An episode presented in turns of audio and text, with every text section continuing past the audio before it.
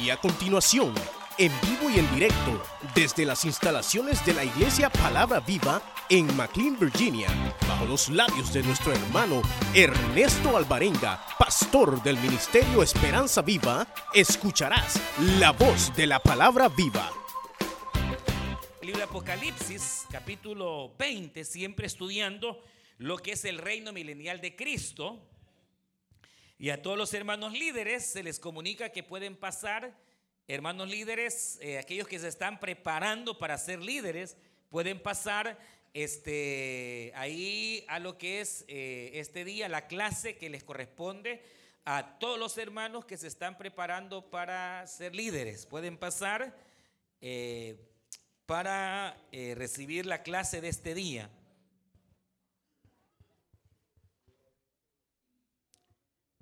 Y dice la palabra del Señor de la manera siguiente, capítulo número 20. ¿Lo tenemos? Dice, verso 1, vamos a leer una vez más. Dice, y vi a un ángel que descendía del cielo con la llave del abismo y una gran cadena en la mano. Y prendió al dragón, la serpiente antigua, que es el diablo y Satanás y lo ató por mil años y lo arrojó al abismo y lo encerró y puso su sello sobre él para que no engañase más a las naciones hasta que fuesen cumplidos mil años y después de esto debe de ser eh, desatado por un poco de tiempo. Y vi tronos y se sentaron sobre ellos los que recibieron facultad de juzgar y vi las almas de los decapitados por causa del testimonio de Jesús y por la palabra de Dios, los que no habían adorado a la bestia ni a su imagen y que no recibieron la marca en su frente ni en sus manos y vivieron y reinaron con Cristo mil años. Ve, verso 5, pero los otros muertos no volvieron a vivir hasta que se cumplieron los mil años esta es la primera resurrección. Verso 6, bienaventurado y santo el que tiene parte en la primera resurrección. La segunda muerte no tiene potestad sobre estos, sino que serán sacerdotes de Dios y de Cristo y reinarán con él mil años. Y cuando los mil años se cumplan, Satanás será suelto de su prisión y saldrá a engañar a las naciones que están en los cuatro ángulos de la tierra, a Og y a Magog, a fin de reunirlos para la batalla, y el número de los cuales es como la arena del mar. Amén. Dejamos hasta ahí la lectura, ya que eh, los versos que nos interesan son aquellos que nos hablan en torno al reino milenial del Señor. Así que vamos a orar. Yo le invito a que cierre sus ojos y vamos a a decir al Señor, buen Dios y Padre nuestro que estás en los cielos, te damos gracias, porque tú nos permites venir delante de tu presencia, Señor, y nos permites poder adorarte y bendecir tu nombre en esta noche. Gracias por cada hermana, cada hermano. Gracias por cada amigo, Señor. Queremos rogarte que, Señor, tu espíritu de gracia pueda iluminar nuestras vidas, nuestras almas. Podamos, Señor, adquirir conocimiento, poder adquirir fuerza, Señor. Ánimo pronto a través de tu santa palabra. Señor, ponemos cada petición. Rogamos por nuestra hermana Noemí Orellana, Señor, por sanidad. En el nombre de Jesús, sana, Señor, a tu hija. Padre, pedimos oración por Samuel Quintanilla. En el nombre de Jesús de Nazaret. Obra, Padre, en su vida. Cada petición que tu pueblo ha traído, Señor, en tus manos le encomendamos. Y te damos gracias, honor y gloria a ti, Señor. Cúbrenos con la sangre de tu Hijo, Señor. Y Padre, bendice y habla a tu pueblo. Espíritu de entendimiento, venga sobre nuestras vidas. Gracias, Cristo. Gracias, Espíritu Santo. Amén, Señor. Y amén. Pueden tomar su asiento.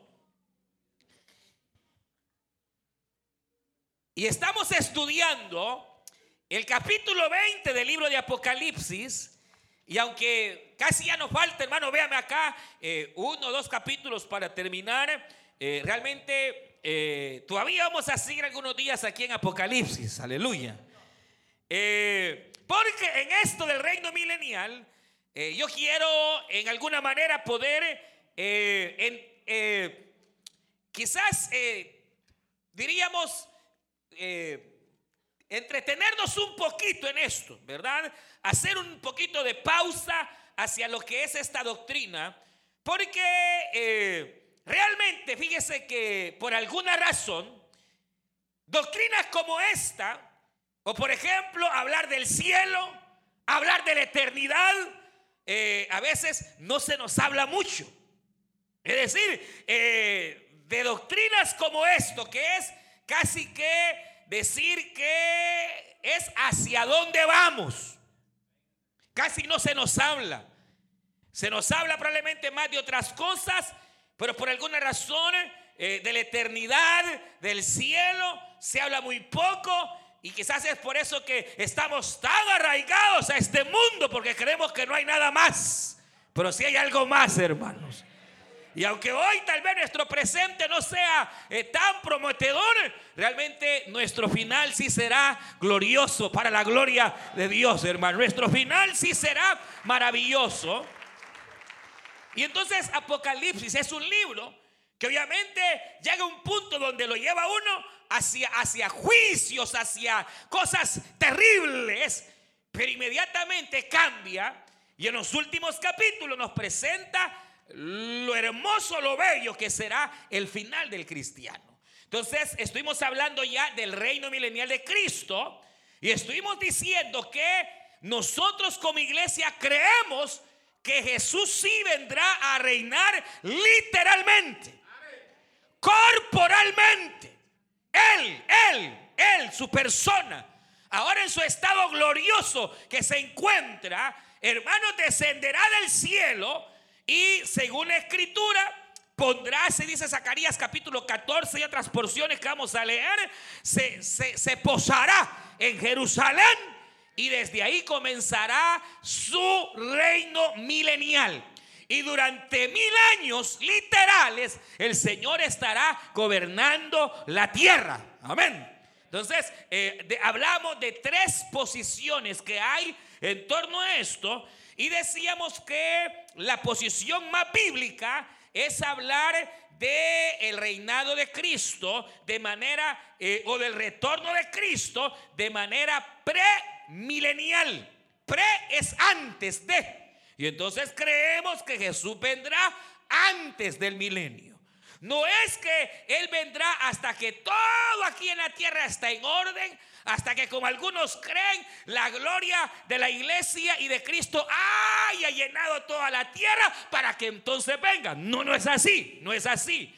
No espere usted un gran mundial avivamiento. No va a venir. No va a venir. No va a venir.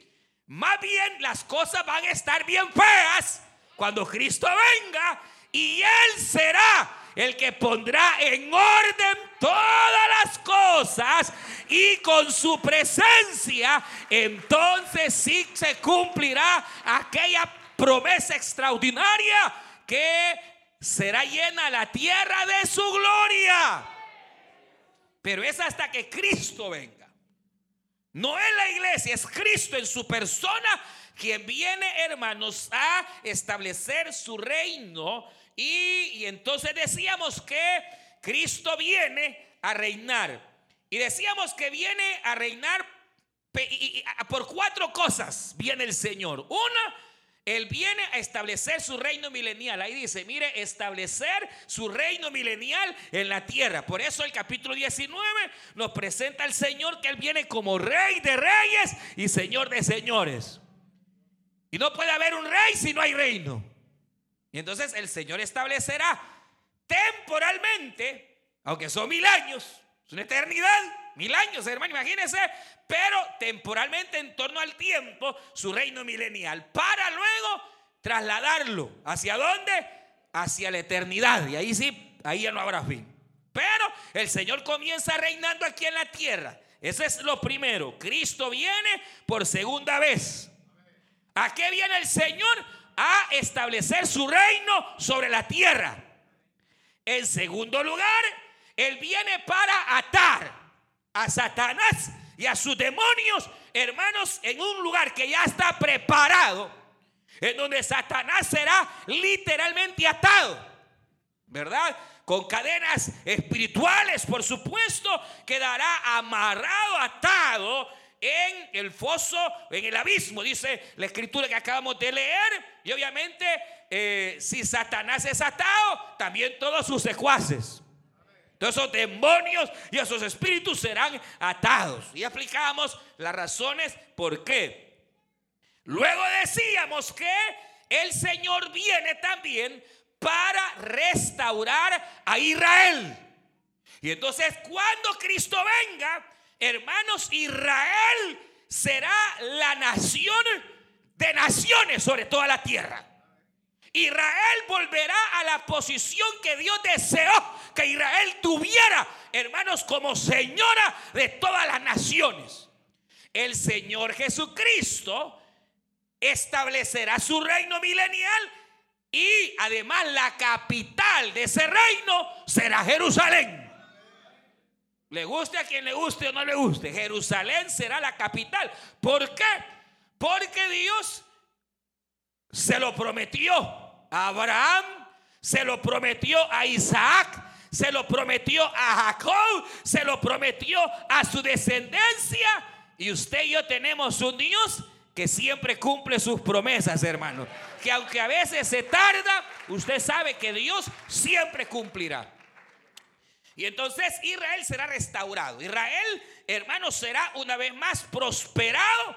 Israel será levantada sobre toda nación de la tierra. Eh, todo Israel será salvo. Todo Israel entrará en un estado de prosperidad y todo el mundo entrará en estado de prosperidad, pero Israel tendrá la primicia, es decir, será la capital del reino. O sea que en todos países es así. La capital casi siempre es, hermanos, eh, lo que representa toda una nación. Y obviamente Israel volverá a toda su gloria. Y yo no le puedo citar porque hay cientos de versículos en la Biblia que hablan de que Israel será restaurada una vez más y puesto en su estado de gloria delante de todas las naciones. Y por último, el Señor Jesús viene no solo para establecer su reino milenial, no solo para atar a Satanás por mil años, no solo para restaurar Israel, sino para cumplir lo que se conoce como la primera resurrección. Entonces, cuando el Señor venga, venga, dice los versos que leíamos, entonces resucitarán. ¿Quiénes resucitarán? Pues resucitarán, hermanos amados, hermanos queridos, todos los santos del Antiguo Testamento. Eso lo mencionamos la vez pasada. Desde eh, el primer hombre justo, si así se pudiera llamar, no por sus obras, sino porque cuando venía delante de Dios, él sabía que no era que era guapo, ni porque era fuerte, ni porque era el mejor líder. Él cuando llegaba delante de Dios sabía que era pecador y para llegar delante de Dios tenía que llegar con un cordero. Y llegaba a adorar a Dios y en sacrificio, porque él sabía que era pecador. Y porque él sabía que la única manera de poder cubrir el pecado era la sangre de un sustituto. ¿Quién era ese? Abel. Entonces, desde el primer justo que murió, Abel, hasta probablemente Juan el Bautista, que era el último profeta, que muere antes de que Cristo muriera en la cruz del Calvario, todos los santos del Antiguo Testamento y las mujeres de Dios del Antiguo Testamento, Esther, Noemí, Ruth, Isaac y todos los hombres del Antiguo Testamento que ahorita están dormidos y se encuentran en el paraíso. Según el libro de Efesios, cuando dice que el Señor Jesucristo cuando descendió a las partes más bajas de la tierra, tomó el seno de Abraham y lo trasladó al paraíso. Entonces ahí están ellos esperando su día. Ellos van a resucitar. ¿Para qué? Para que entren al reino milenial. Pero además también resucitarán todos aquellos mártires aquellos que en la gran tribulación no se dejaron sellar por la bestia, aquellos que en la gran tribulación creyeron en el Mesías. Y entonces ellos también resucitarán, mis amados. Y entonces ellos, juntamente con eh, los resucitados del Antiguo Testamento, cumplirán con lo que se conoce con la primera resurrección que realmente son seis resurrecciones en una. Pero esa es otra doctrina. Ya, ya lo mencionamos la vez pasada. Son seis resurrecciones. ¿Por qué? Solo por mencionarle algo, la iglesia no va a resucitar ese día. La iglesia ya resucitó hace siete años. cuando el Señor venga en el rapto. Cuando el Señor aparezca en las nubes, lo que se conoce como la parucia de Cristo, que no viene a la tierra, sino que se queda en el aire, dice capítulo 4 de 1 Tesalonicenses, porque al sonar la trompeta, los que ya murieron siendo cristianos, resucitarán primero. Aleluya. Va, entonces si usted algún día tiene tiempo, lea Primera de Corintios capítulo 15. Ahí se habla de varias resurrecciones.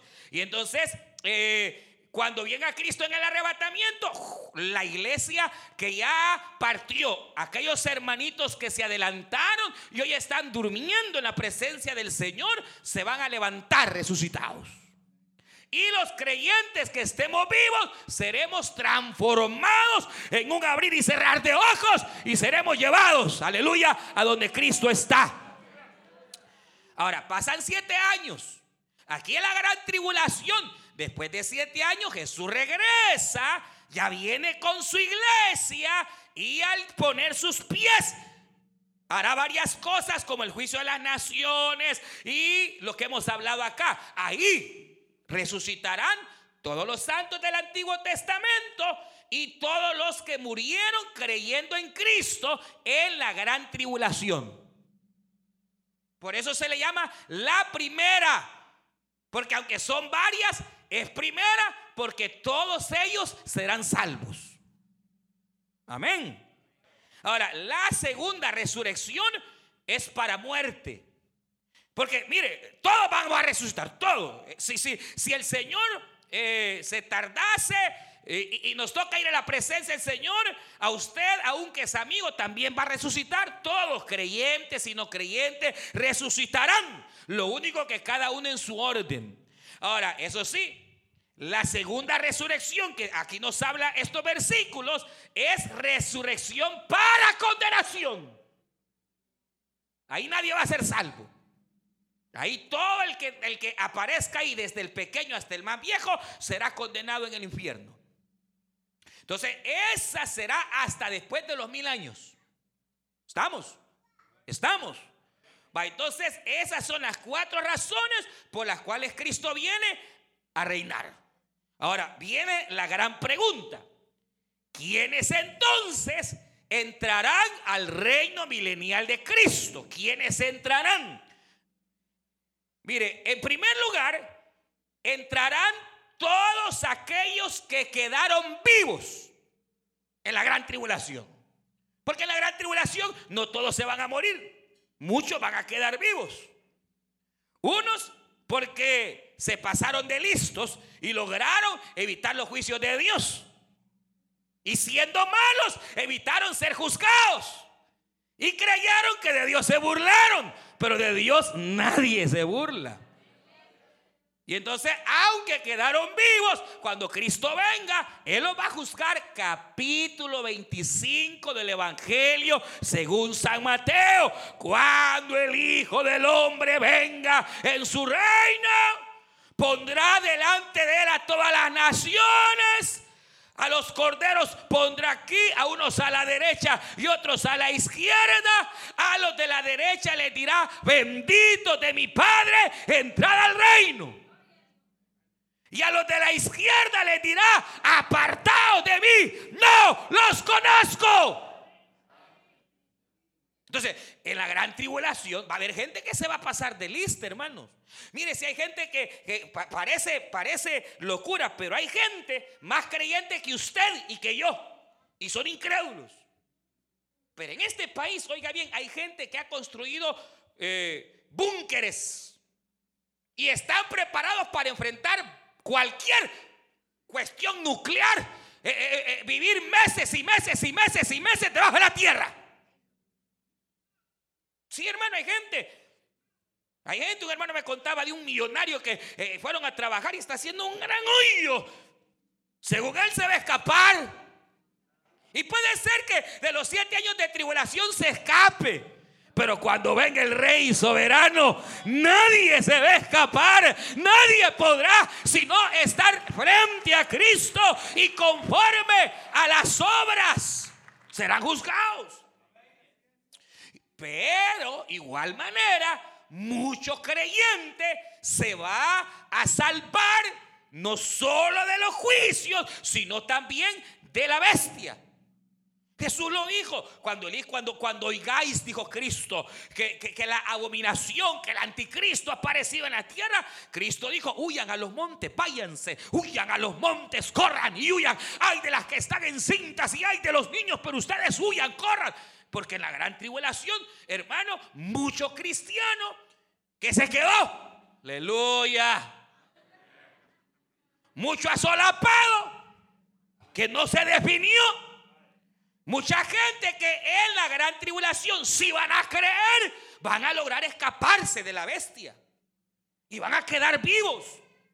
¿Cómo a saber? Huyendo a las montañas, huyendo a lugares, eh, eh, hermanos, eh, o tal vez la misma protección de Dios que a uno va a salvar, a otros los dejará perecer, pero esa es cuestión de Dios que es soberano. A uno salva y a otros no. Amén. Por la fe, algunos taparon bocas de leones. Y por la misma fe, a otros se los comieron los leones. Sí. Sí. A unos Dios los guarda y a otros no. ¿Y por qué? Pregúntele a Él. Porque Él es soberano. Sí, sí. Y entonces, ¿qué va a pasar? Que mucha gente, así como estamos nosotros hoy, de carnita y hueso, quedarán vivos, fueron buenos, creyeron en Dios. Es más, ayudaron a Israel, que eso es un punto muy importante para ser salvo en la gran tribulación, mucha gente, hermano, que va a proteger a Israel, esa gente va a ser salva. ¿Están oyendo? Muchas de las personas que creyeron en la gran tribulación y van a tratar de salvar a, israelitas, a judíos, hermano, van a ser salvos. Ese, a ese se le llama el juicio a las naciones que es un juicio por obras, en donde el Señor dirá, por cuanto me diste de comer, por cuanto me diste con frío y me vestiste, por cuanto me vistes con sed y me diste de beber, entonces os diré, bendito de mi Padre, entrad al reino preparado para ustedes. Pero Señor, si nosotros no te conocíamos. ¿Cuándo yo te di de comer, Señor? ¿Cuándo yo te di de beber, Señor? ¿Cuándo yo te di? Y entonces agarrando a un niño judío, él dijo, por cuanto lo hiciste por uno de estos pequeños, por mí también lo hiciste. Parece un trato de Dios, hermano. Entonces, mucha gente en la gran tribulación le va a ayudar a los judíos, porque recuerde que la gran tribulación es para todo el mundo, pero especialmente para apretar a Israel. Pero Dios es tan bueno que hermano, aún indignado con Israel y aún con todos los juicios, cuando Israel esté a punto de perecer, no la va a dejar perecer, hermanos. Bendito el nombre del Señor, porque Dios es bueno y para siempre su misericordia. Porque a veces, hermanos, Él pone la llaga pero también pondrá la cura, hermanos. Y a Israel en su momento de más dolor, en su momento de más tribulación, Dios ya no va a soportar ver llorar a su pueblo. Y entonces vendrá y los librará. Aleluya. Bendito el Señor. Porque Dios no es malo, Dios no se goza cuando nos ve nuestros dolores, Dios no se goza cuando ve nuestro sufrimiento, no, Dios es bueno, bueno, bueno y para siempre su misericordia para con los hombres. Pero como es justo, a veces tiene que permitir el dolor y tiene que permitir el mal porque es justo. Y entonces, hermanos, eh, eh, entrarán. ¿Cómo entrará esa gente? Vivitos de carne y hueso y entrarán al reino milenial. Además, entrarán al reino milenial, dice ahí, este literal 2, todos los cristianos redimidos. Los que nos fuimos en el arrebatamiento, volvemos con el Señor. Por eso dice Apocalipsis, he aquí, Él viene, pero Él no viene solo, Él viene con sus santos, aleluya. Él viene con su pueblo, con su ejército, Él viene con los suyos. La situación es que usted y yo, Dios nos ayude, vendremos, pero vendremos glorificados. O sea, no vamos a venir así de carne y hueso, vendremos glorificados. Según 1 Corintios capítulo 15, hermano, este mismo versículo número 4 dice, mire, Apocalipsis 20 dice, y vi tronos y se sentaron aquellos a quienes se les dio el juzgar. Son los mismos 24 ancianos. ¿Y quiénes son los 24 ancianos? La iglesia. Y entonces la iglesia entra al reino milenial.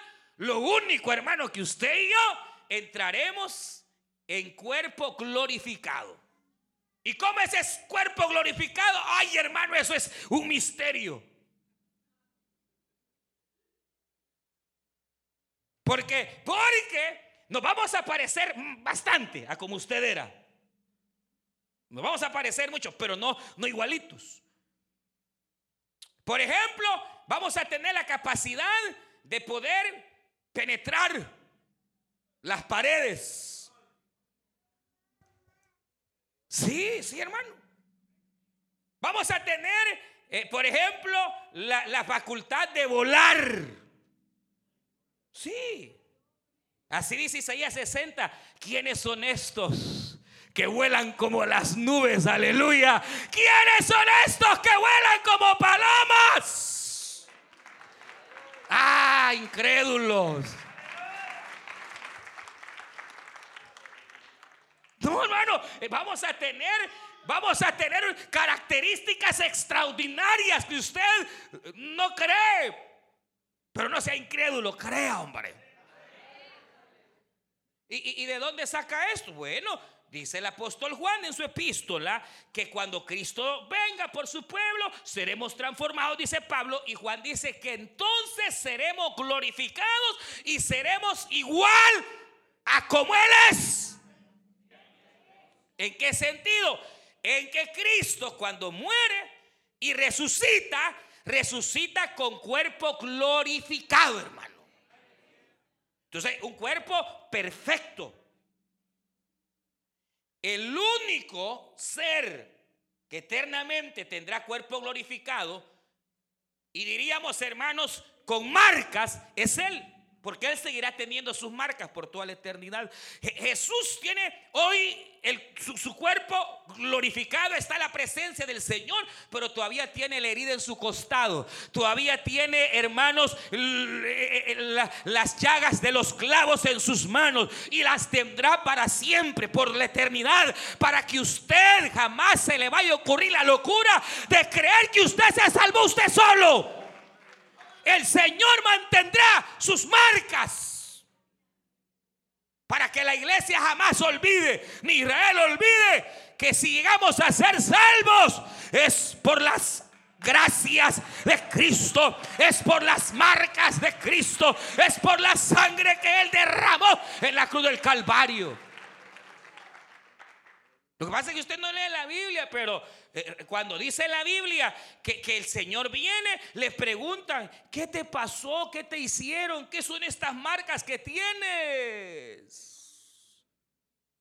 Ahora, los demás cristianos vamos a tener un cuerpo glorificado y ese cuerpo será perfecto. No, no, cree usted que va a tener las patas de, ¿cómo se llama? las patas de gallos que no haya ni cómo se las quita, ya no van a ver. No creas que esa, esa gran rajadura que por andar de machetero le quedó, le va a seguir, ya no la va a tener. Sí, sí, será un cuerpo. Esto es un misterio, hermano. Pero, pero si dice la Biblia que así es, así es, hermano. Dice que tendremos la estatura del varón perfecto que es Cristo. Usted sabe, el Señor resucitado, eh, eh, los discípulos se amedrentados, con miedo, y de repente el Señor se atraviesa las paredes y le dice paz a vosotros. Un fantasma, no toquenme. Y lo tocaban.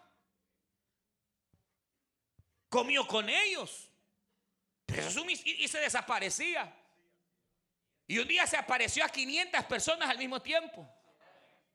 1 Corintios capítulo 15. ¿Qué es eso? Es un cuerpo glorificado. Eh, la Nueva Jerusalén, vamos a verla más adelante, tiene 12 puertas. Y usted sabe que la Nueva Jerusalén será una especie de ciudad satélite, así como es la luna, así será la Nueva Jerusalén a la nueva tierra. Lo, único que en lugar de luna será una ciudad preciosa, maravillosa y de oro. Pero ¿y para qué va a tener puertas? Si no se pudiera salir de ahí. No, si tiene puertas porque se puede entrar y salir. Pero si está, eh, eh, eh, dice que estará suspendida, dice Apocalipsis en el aire.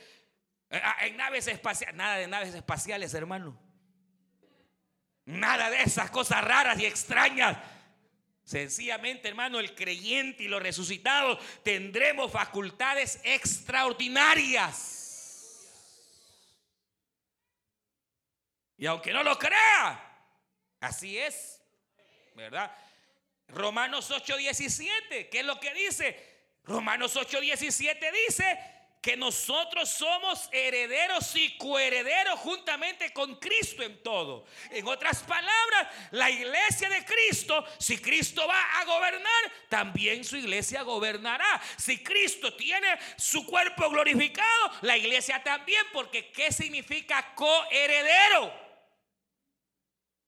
Exacto, que está heredando lo mismo que el otro. Y entonces, Romano así dice que nosotros somos herederos y coherederos. Eso es por pura misericordia, no se le vaya a cruzar otra cosa. No, pura misericordia el Señor. Pero llegará el día en que eh, seremos seres espirituales, eh, eh, hermanos, seres celestes. Sí, no, de, verdad, ¿verdad? conforme la palabra. Ahora, si no cree eso, pues vaya a leer el Corán o lea a, los mormones, vaya a leer a los, a los que quiera. Pero, pero si usted crea la Biblia, entonces sepa que el día que venga el reino milenial, nosotros tendremos cuerpos. Mire, mire, hoy nos venden menos. Cuando vengamos, no, la gente va a decir, ¿y estos que tienen? Pues, al verlo volar a uno, hermano. Hoy se burlan de nosotros, que ratón de iglesia, que cucaracha, no sé qué. No, hombre, cuando vengamos de nuevo, aleluya. Por eso nuestro estado postrer será mejor que el primero y a su nombre. Aleluya.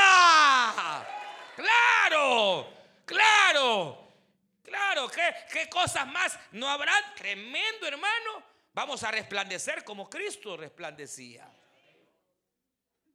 Eh, bueno, eh, eh, tremendo. Luego, además de nosotros, van a entrar quienes? Todos los santos. Ya dijimos, los santos resucitados del Antiguo Testamento.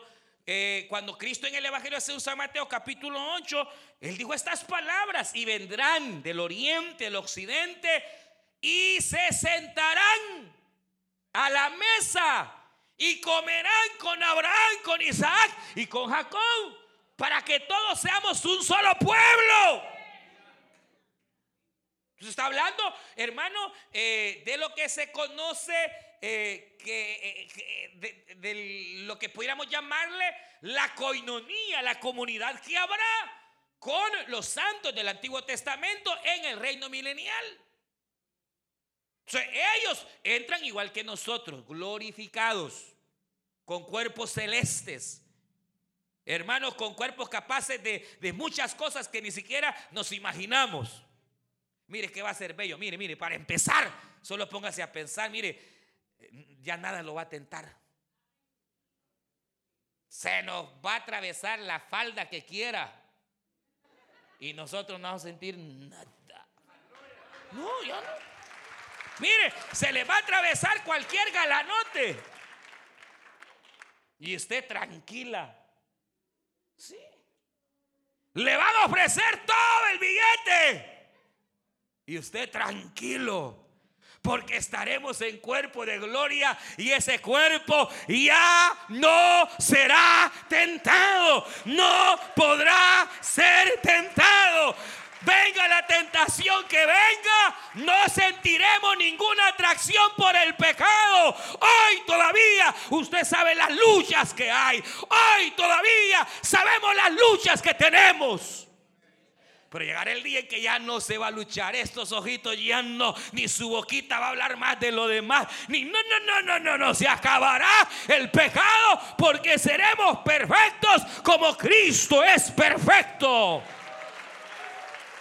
Mire, ya no se va a volver a enfermar, fíjese. Nada que, mire que hoy la columna, que mire que el riñón, que nada, ya no va a existir más enfermedad. Ese cuerpo no se va a enfermar más porque estará hecho para la eternidad. Sí, ya no va a llorar. No, no.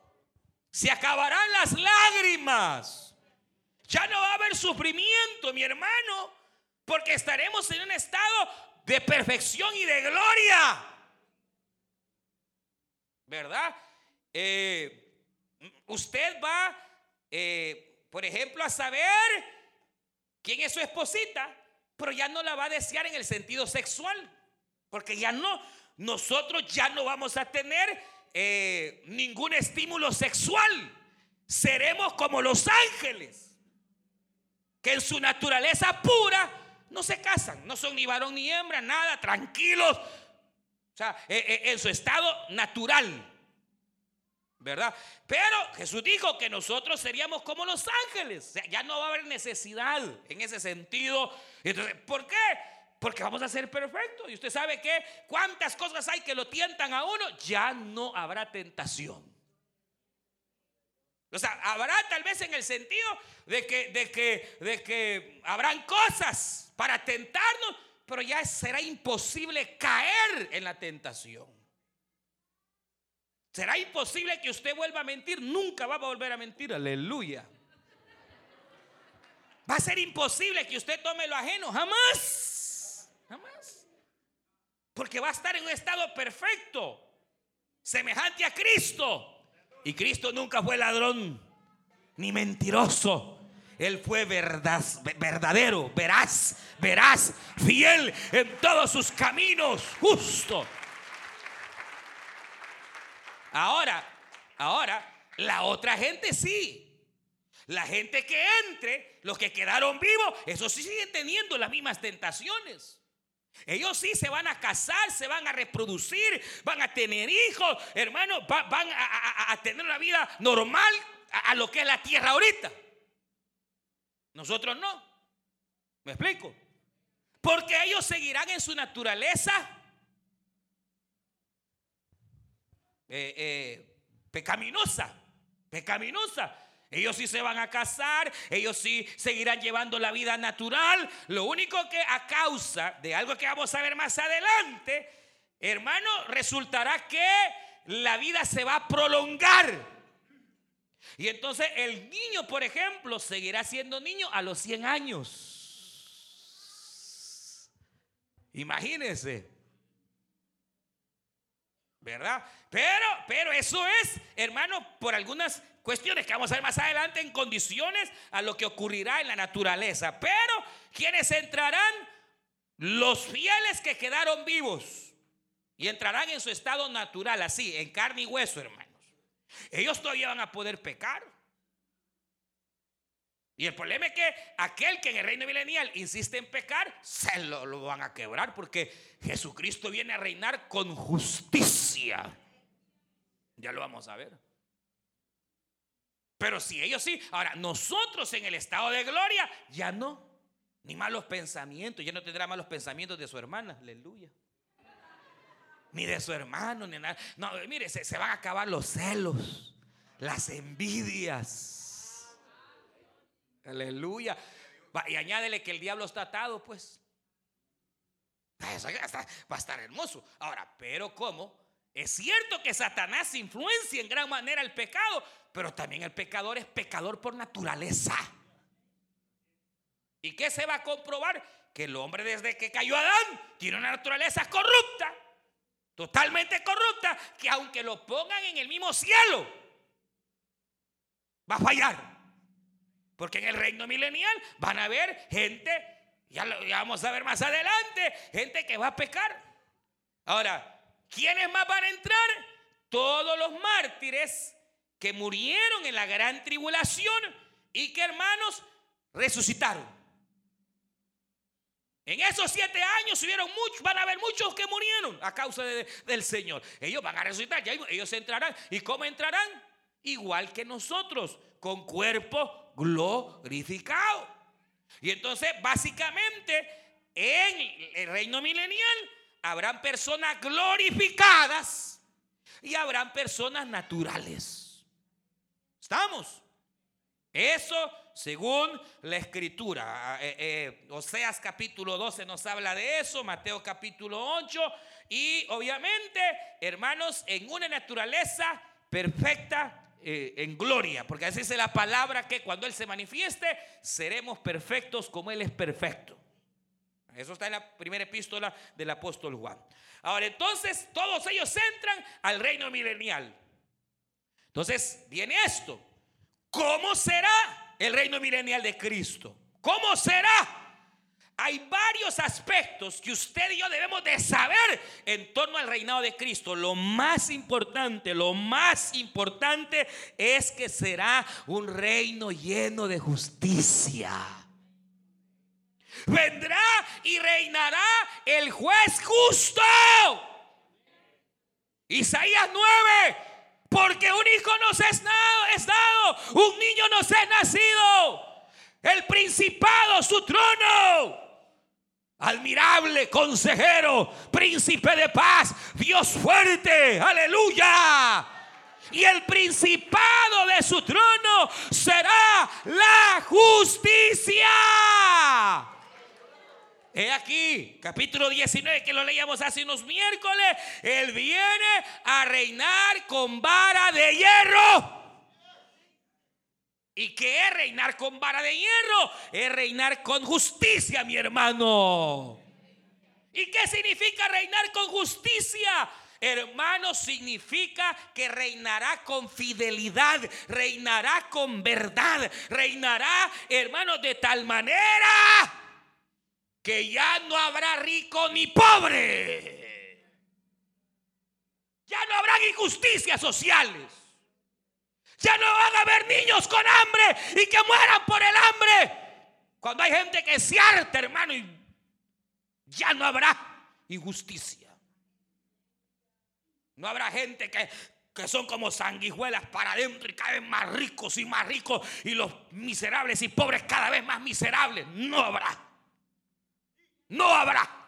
No habrá pobreza, no habrá escasez. ¿Cómo habrá pobreza y escasez si nuestro rey es grande y poderoso y él es el dueño y él es el que reina?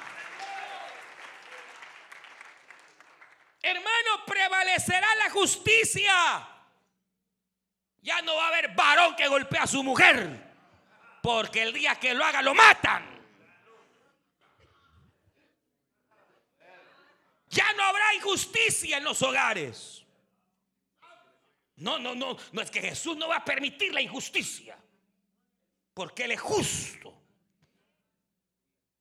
Así dice Isaías 65, usted lo lee en su casa, que cada aquí dice, dice, dice, dice, dice así, dice así, oiga, se lo voy a parafrasear y no trabajarás para otro, sino que tu trabajo te dará tu sustento. Y no habrá quien se enseñoree de tu fuerza. Aleluya. ¿Usted sabe cómo toca hoy? Gente injusta que uno trabaja y trabaja y le pagan y, peor si no tiene ni papeles, hermano, pero un día Dios, hermano, Dios hará justicia. Que ahí le quedan debiendo horas y ni le pagan y que, mire hermano, no ande peleando, pero, pero déjeselo todo al Señor, pero sabe algo, llegará el día en que el juez justo va a pedirle cuentas a los ricos. Y en el reino milenial no habrán ricos, ni pobres. Todos tendremos lo mismo. Aleluya. Porque Él es rey justo. Todos tendremos igual. Él repartirá igual a cada quien. Aleluya. Sí, sí, sí. No habrá maldad. El Señor no va a permitir la maldad. Vamos a leer, porque los veo desorbitados. Mire cómo dice Isaías 65. Pero, pero eh, eh, Isaías, Isaías, Isaías, Isaías 60, Isaías 60, Isaías 60, amados, Isaías 60, verso 8. ¿Alguien lo lee fuerte?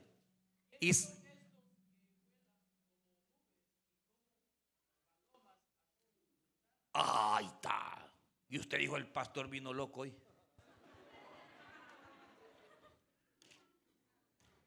Va, 65. 65. Isaías 65. Porque aquí yo crearé nuevos cielos, nueva tierra. Oiga bien, y de lo primero no habrá memoria, ni más vendrá al, al pensamiento mas os gozaréis y os alegraréis para siempre en las cosas que yo he creado. Porque aquí yo traigo a Jerusalén. Ojo con eso, porque cuando aquí dice que voy a crear cielo, tierra y nueva tierra, no es el mismo de Juan. Porque en Juan la tierra ya no tiene a Jerusalén. ¿Estamos? Aquí lo que va a ocurrir es algo que vamos a ver más adelante, que es una restauración de la tierra. Pero sigamos.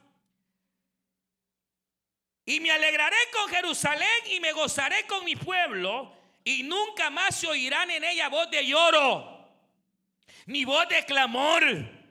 No habrá más allí niño que muera de pocos días, ni viejo que sus días no cumpla ¿Y quién será viejo ahí? Aquel que tenga 800 años, aleluya. 900 años. Volveremos al principio, hermanos.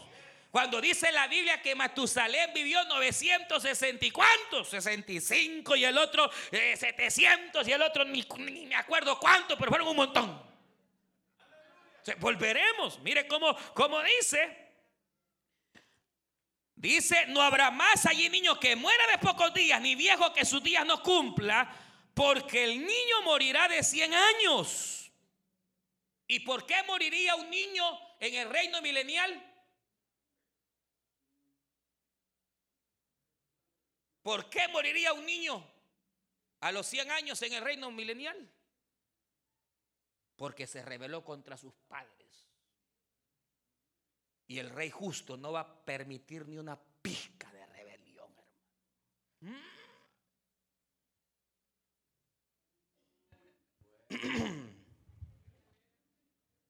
No, no, no, no. Es que es que el Señor será el rey. Y Él no va a permitir ni una pizca de rebeldía en nadie, de rebeldía. Nadie se podrá sublevar contra el rey. Primero que el diablo está atado, que el Señor lo reprenda. Porque lo que usted y yo a veces no entendemos es que la rebelión es uno de los pecados más grandes delante de Dios. El rebelarse contra la autoridad que Dios le ha puesto a usted. Aleluya. Sí. Y mire, y mire, hoy Dios permite que en el corazón haya gente que aunque aparentemente y en el corazón una rebeldía. Y ese hermano solo a mí me dice rebeldía. Eh, eh, es que aquí las cosas están cambiando. Rebeldía.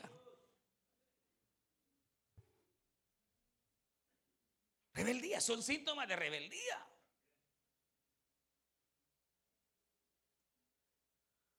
Ahora, en el reino de Cristo no se va a permitir. No habrá ningún rebelde. Hoy sí hay. Hoy sí hay. Pero, pero mire, en el reino de Cristo no habrá ningún rebelde. Ninguno. El que se rebele, le dan matacán de una vez. Sí, de verdad, de verdad. ¿Y esa hermana qué se cree? Si yo debería estar coordinando y no ella. Rebeldía, hermano. El pastor dijo que hiciéramos esta cosa, pero yo no estoy de acuerdo. Rebeldía. Y mire, yo le voy a decir algo. No, mire, mire, mire, honestamente, ¿verdad? A veces pueden haber cosas que uno no está de acuerdo. Pero mire, sí, calladito. Cuando usted abre su boca, entonces ya hay una malicia. Porque ya tiene una, una doble intención. Es que yo creo que el hermano está equivocado.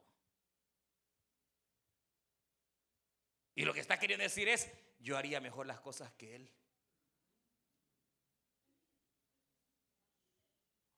¿Pero qué tan callados pues? Sí, sí.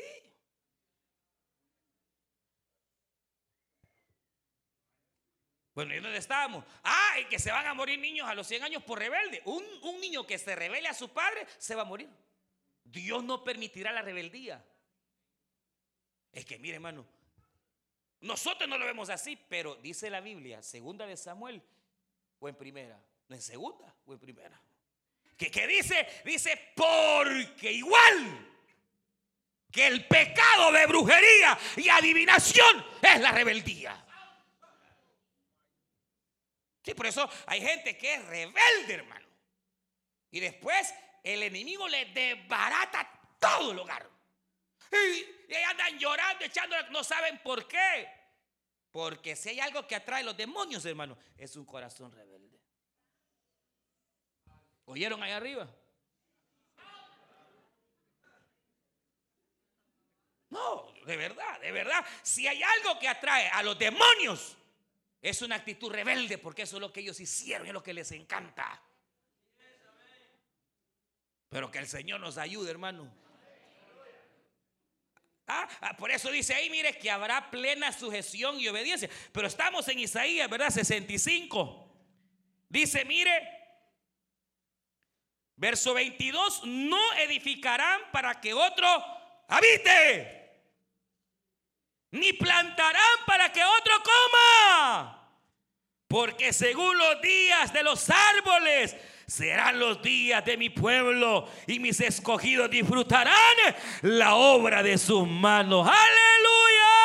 No trabajarán en vano ni darán a luz para maldición porque son linaje de los benditos de Jehová y sus descendientes con ellos. Y antes que claman, responderé yo mientras aún hablan. Yo habré oído y el lobo y el cordero serán apacentados juntos. Y el león comerá paja como el buey. Y el polvo será el alimento de la serpiente. No afligirán ni harán mal en todo mi santo monte, dijo Jehová. ¿Quiere más? Vamos a ir al Salmo 72.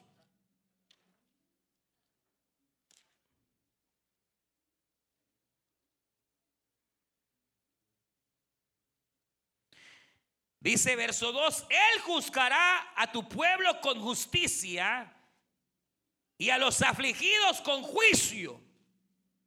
Los montes llevarán paz al pueblo y los collados justicia. Juzgará a los afligidos del pueblo. Salvará a los hijos del menesteroso y aplastará al opresor. Te temerán mientras duren el sol y la luna de generación en generación.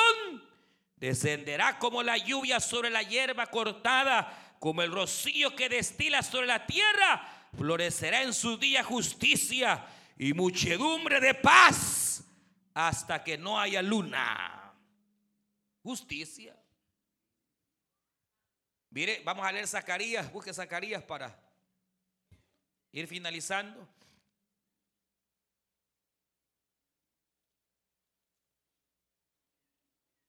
Dice la palabra del Señor, capítulo 14.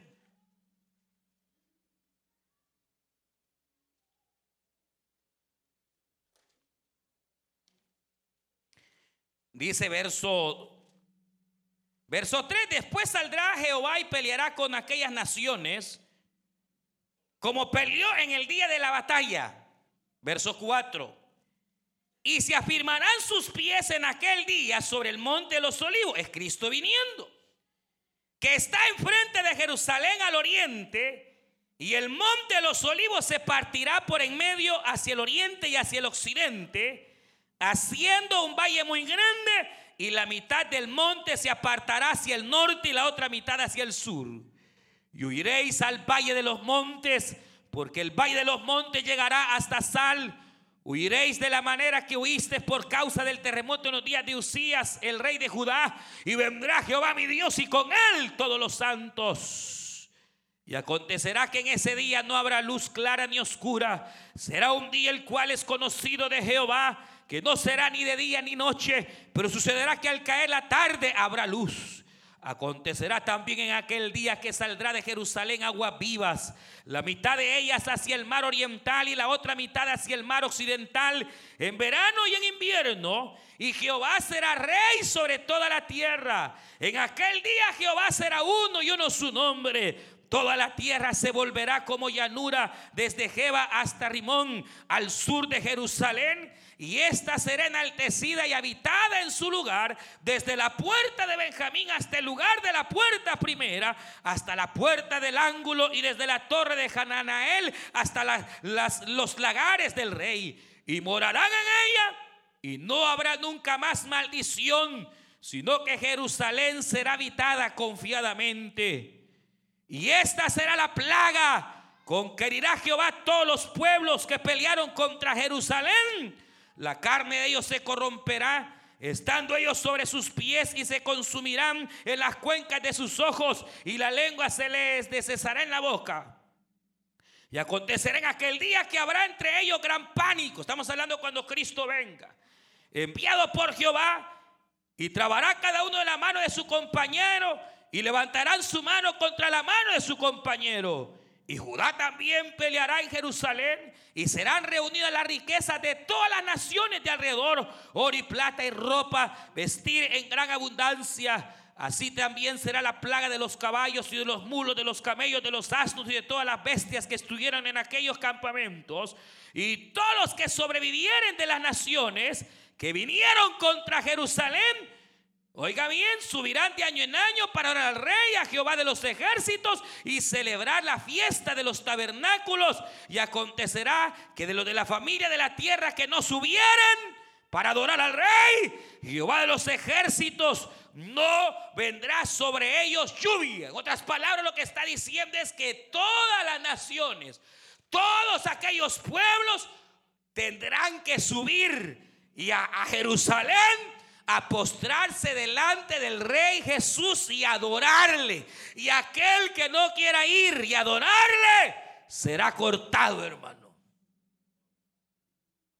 Porque el Señor no permitirá, no permitirá, ni el más mínimo, hermano, el grado de, de qué, de, de aquellos que se sublevan Y yo le decir por qué. Por dos razones. Mira acá. Yo voy a finalizar. Por dos razones. Número uno. ¿Qué es lo que va a ocurrir? Que hermano, las naciones, hoy en día, los pueblos, a veces se levantan contra sus gobernantes y se levantan contra sus reyes porque reinan con injusticia. Mire cómo está Venezuela. Mire cómo hay naciones que están con hambre mientras los que están gobernando caen más gordos. La gente se levanta y reclaman sus derechos. Pero ¿y quién acusará a Cristo? ¿Y de qué lo acusarán si Él reinará con justicia, con equidad y con paz? No habrá, no habrá, no habrá razón justa. Y entonces como no habrá razón justa, el Señor de una vez con el espíritu de su boca eliminará, hermano. No va a permitir lo que se permitió con Satanás que se levantare, no más. ¿Por qué razón? Porque quien estará gobernando es Cristo, hermano. Y fíjese, yo le voy a decir algo. Muchos hombres en busca de una justicia social, se ha levantado contra gobiernos. Por ejemplo, en los días de Fidel Castro, cuando Fidel Castro llegó al poder, algunos dicen que era un hombre noble, que lo que buscaba era, hermano, que ese Fulgencio Batista obviamente fuera quitado, porque estaba explotando el pueblo de Cuba. Y hay gente que dice que el hombre tenía buenos sentimientos. Hay gente que dice que el hombre era noble. Pero está comprobado, hermano, que todo aquel que en razón de justicia social lucha y llega, cuando llegan al poder, se enferman. Vea la historia de cada dictador. Probablemente, hermano, aquel que llegó ahí con sentimientos nobles, hoy muere entre los 20 hombres más ricos del mundo. Y un pueblo con hambre. Pero con Cristo no, hermanos. Eso no pasará con el Señor, porque el Señor es justicia, es paz, es misericordia el Señor, hermanos, es rey de reyes, es señor de señores. Y no hay manera de corromper su alma. No habrá. Por lo tanto, cuando Él tenga, hermanos, la autoridad y el poder para juzgar, lo hará con una manera justa. Por lo cual no habrá temores. Porque el Rey Jesús, hermanos, el Rey de la gloria, con justicia y equidad, establecerá su reino en todo el mundo. Los hombres han luchado por la paz, han luchado por, pero nunca la van a lograr. Jamás un gobernador ha llegado a, gobernar con justicia verdadera, jamás. Hasta presidentes evangélicos que han llegado al poder se vuelven corruptos y terminan robando y terminan siendo corruptos. Porque si usted quiere saber qué es lo que realmente hay en el corazón del hombre, solo dele poder. Y ahí va a ver lo que hay. Pero con el Señor no hay problema porque Él ya es rey de reyes y señor de los señores. Él ya es soberano. Él ya es. Entonces su reino será justo y tendrá otras cualidades que iremos viendo, hermanos, en torno a este reino milenial que ya el Señor vendrá a establecer. Vamos a orar, cierre sus ojos. Usted escuchó el mensaje restaurador de Jesucristo desde las instalaciones de la Iglesia Palabra Viva en McLean, Virginia. Si este mensaje ha sido de bendición para su vida y necesita oración, contáctenos al teléfono 571-633-0469. 571-633-0469. Que Dios le bendiga.